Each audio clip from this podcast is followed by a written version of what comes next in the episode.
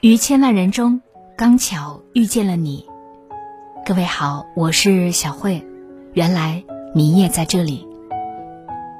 节目之外，关注我，欢迎你关注我的个人微信公众号“小慧主播”。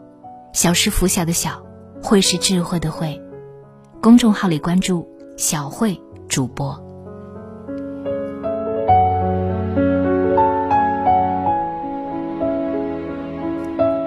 网络上有一个十分有趣的段子：子女惹你生气时，请静下心来默念“今生的随我”；爱人惹你生气时，请静下心来默念“我选的活该”；工作惹你生气时，请静下心来默念“给钱的忍着”。读来好笑，却颇有哲理。人生短短几十年。能不理会的时候就别生气，能开怀大笑的时候就别皱眉。《红楼梦》当中的黛玉是一个让人喜欢又觉得惋惜的姑娘，她长得水灵动人，也很有才华，却偏偏郁郁寡欢、多愁善感。原本就体弱多病的她，最后年纪轻轻就肝气郁滞，香消玉殒。心思敏感的他，容易把别人随口说出的话过度解读，遇事就喜欢生闷气。宝玉跟宝钗多说了些话，他生闷气；姐妹们没有跟他玩儿，丫鬟婆子们说他的闲话，他在心里赌气。遇到种种不开心的事，他总是一个人躲起来掉眼泪，黯然神伤。但是那些让他生气的人呢？仍然欢欢喜喜的玩闹、吃喝，与没有发生一样。你的内心波涛汹涌，但是别人却云淡风轻。时间长了，反而把自己气出一身病来。很多时候，生气其实伤害的只是你自己。过了这个节点，你会发现，那些让你不愉快甚至愤怒的事情，其实。不过如此。生活中那些鸡零狗碎的琐事，大多不值得我们花费时间去生气。跟别人置气，坏的是自己的心情；跟自己较劲儿，伤害的是自己的身体。台湾著名诗人余光中和著名作家李敖之间曾有过一段精彩的对话。李敖抨击余光中，说他是马屁诗人。有人问余光中：“李敖天天在不同场合找你的茬儿，你为什么从来都不回应呢？”余光中想了一会儿，回答说：“他天天骂我，说明他的生活不能没有我；而我从不搭理，说明我的生活可以没有他。”余光中老先生简单的一句回复，不仅幽默，也充满了智慧和通透。其实，有些争论并没有意义，只会伤人伤己，气人气己。当你不去理会那些恶意的声音时，自己也会过得更加舒坦。我的房东阿姨就是一个很有智慧的女人，她会屏蔽嘈杂的声音，让自己过得自由自在。她的性格温和，偏偏丈夫的脾气却有些暴躁。路过一楼时，经常能听到她的丈夫在大声发泄自己的不满。六十多岁的人了，经常为了一点小事儿跟妻子置气。阿姨把饭煮的硬了点儿，他开口大骂；早上晨起的响动影响他睡觉，他也发脾气。有一次，我问房东阿姨：“叔叔脾气那么坏，你怎么受得了？”阿姨说。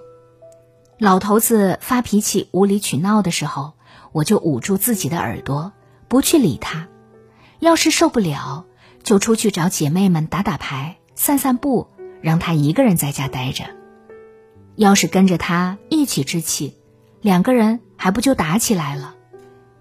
正所谓走不通就拐弯儿，想不通就放下。我们无法掌控自己的嘴巴，但可以决定在什么时候。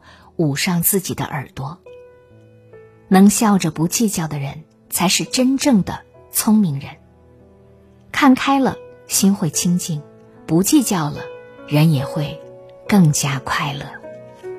科学家赖利博士曾经做过这样一个实验，他们在两组小白鼠的身上都注射了一种能够引起乳腺癌的致癌物质，其中一组小鼠的情绪比较稳定，而另外一组小鼠的情绪则十分紧张。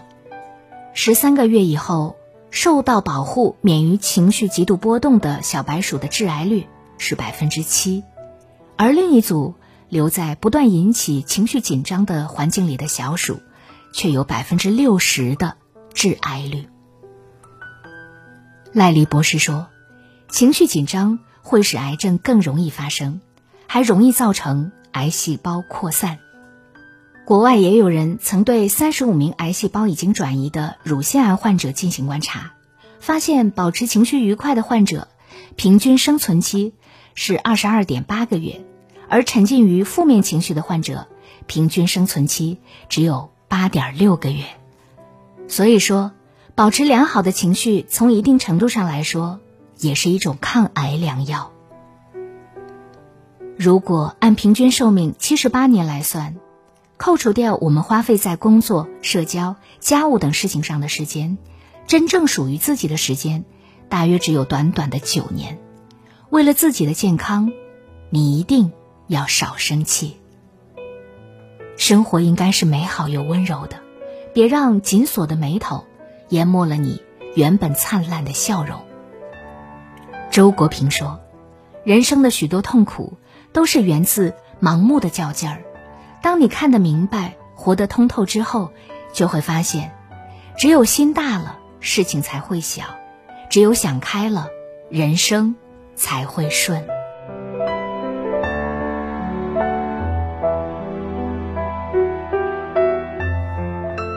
读书能让人的内心世界变得饱满丰盈，读书也能让我们的内心变得更强大。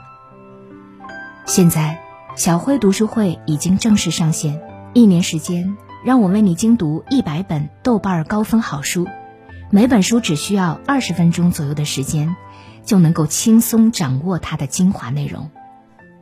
欢迎你关注我的个人微信公众号“小慧主播”。小是拂晓的小，慧是智慧的慧。微信公众号里搜索关注小慧主播，在小慧主播的读书会上，让我把好书读给你听。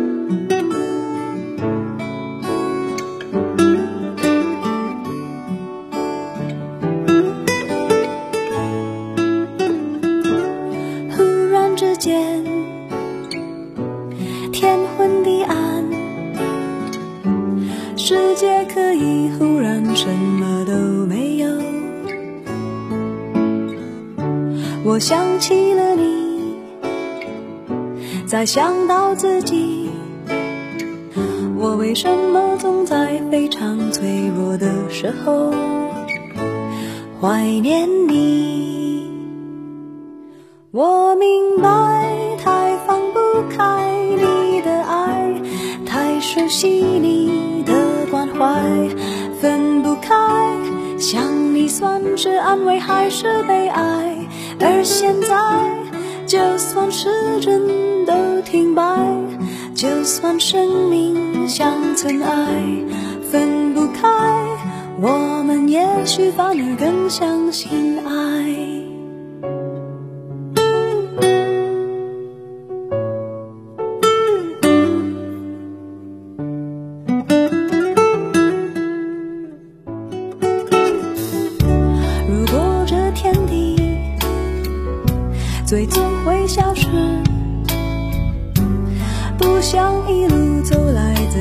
的回忆，没有